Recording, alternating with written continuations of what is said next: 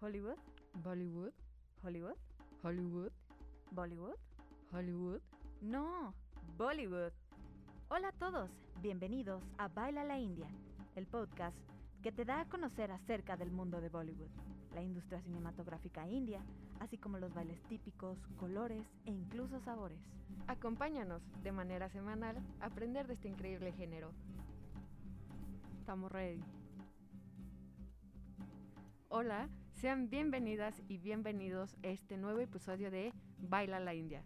Nosotras somos Dulce Hernández e Isabela Bernal, estudiantes de la carrera de Dirección de Empresas de Entretenimiento. En el episodio de hoy hablaremos de la industria de Bollywood y cómo fue afectada por la pandemia de COVID.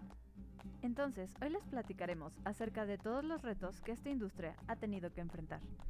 El cine ocupa un lugar especial en la cultura india, donde las estrellas gozan de un estatus casi divino, y la gente ve la misma película varias veces, aunque tenga que hacer largas filas.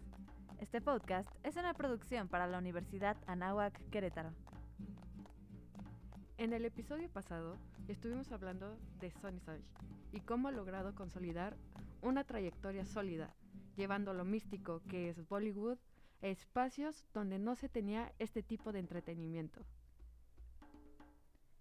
Ahora, por su parte, en el episodio de hoy les contaremos sobre los retos que la industria de Bollywood ha tenido que enfrentar a consecuencia de la pandemia provocada por el COVID-19. Mencionaremos también algunas cosas que Sonny Sanch nos dijo referente a este tema en la entrevista exclusiva que tuvimos con él. Como ya es de conocimiento general, posterior al cierre global de negocios que no tuvieran una índole prioritaria, como hospitales, por ejemplo, en estos últimos meses hemos vivido un regreso paulatino a las actividades no esenciales, y en la India esto no fue diferente. Las salas de cine comenzaron a reabrir en Bombay, una ciudad amante del cine y sede de la industria fílmica de Bollywood, con la esperanza de que algunas cintas taquilleras les ayuden a recuperarse de los meses de cierre por la pandemia en India. Los cierres y un brote devastador del coronavirus en abril y mayo alejó a los indios de las grandes pantallas, dejando a muchas salas pequeñas en la quiebra. Y justo en ese punto podemos mencionar a las plataformas de streaming. Muchos indios recurrieron a este tipo de plataformas como Netflix, que vio dispararse sus suscripciones y estrenó incluso algunas cintas de Bollywood no solamente en esa zona, sino que también, por ejemplo, en México. Solo algunos cines se aventuraron a abrir en el mes de octubre, y estos cines proyectaron cintas antiguas juntos con la nueva película de James Bond y la última del superhéroe Venom, bueno, antihéroe, con pocos asistentes sentados a distancia uno del otro. Un poco como la estrategia que están haciendo al reestrenar las películas de Harry Potter después de 20 años del estreno que tuvieron. Bastante interesante lo que comentas. Y en este punto es importante mencionar el fin de semana de Diwali, que es el llamado Festival de las Luces, donde la gente estrena ropa nueva, comparte dulces y hace explotar petardos y fuegos artificiales. Esta es la entrada al Año Nuevo Hindú y una de las noches más significativas y alegres del año. Este año, dentro del marco del festival, se empezaron a estrenar algunas de las producciones indias que estaban en espera desde hace tiempo, como Suryavanshi, protagonizada por Akashay Kumar, una de las grandes estrellas de Bollywood. Justamente como ya hemos comentado con anterioridad, pues Bollywood es la industria cinematográfica india en lenguaje hindi y en el 2019 tenía un valor de 2.500 millones de dólares y las cintas en otras lenguas también son un negocio importante en India.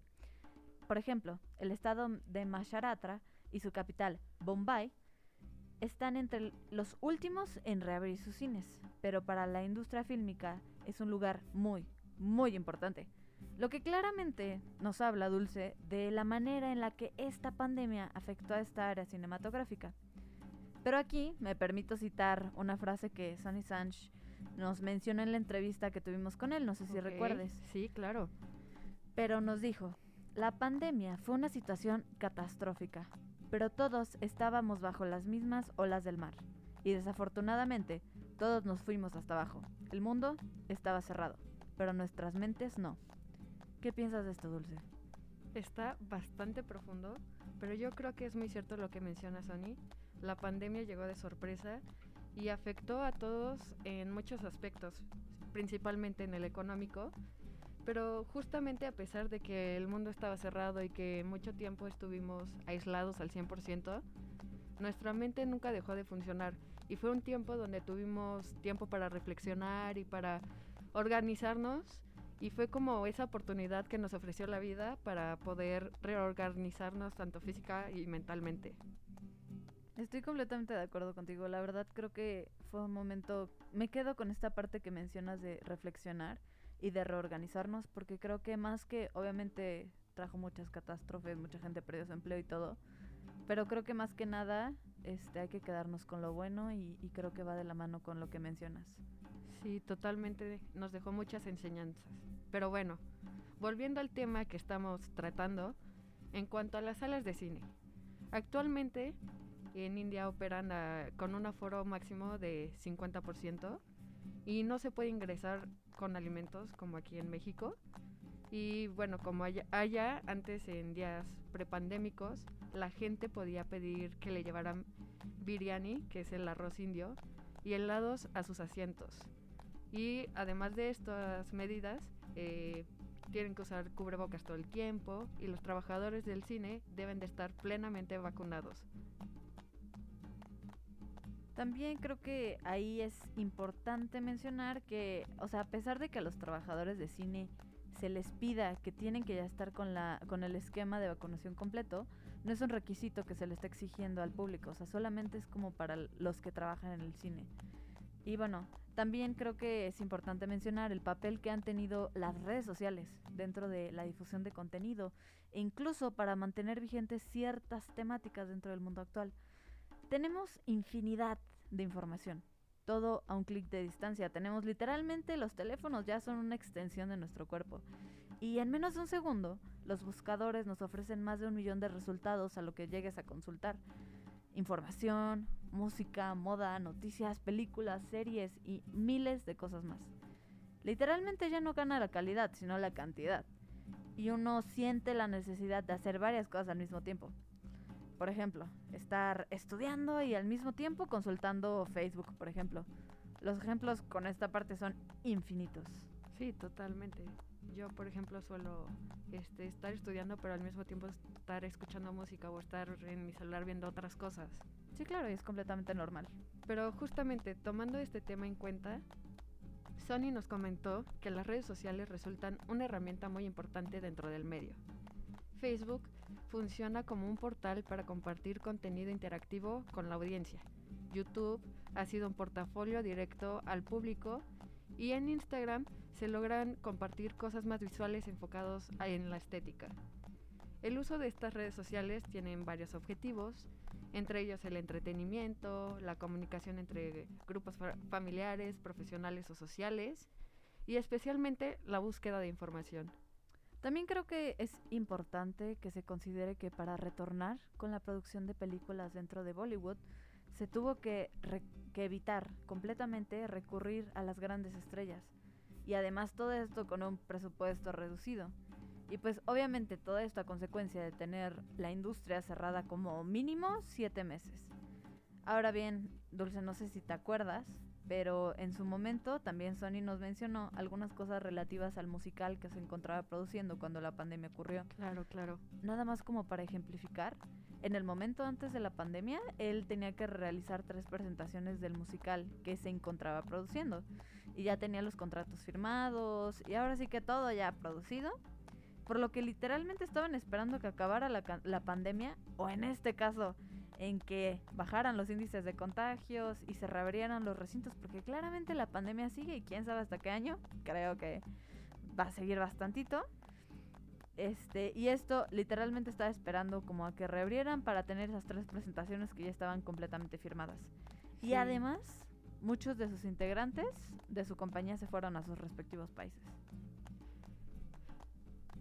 Y sí, ¿eh? es como que esta pandemia nos dejó a todos con nuestros planes a medias y claramente el caso de Sony no fue la excepción.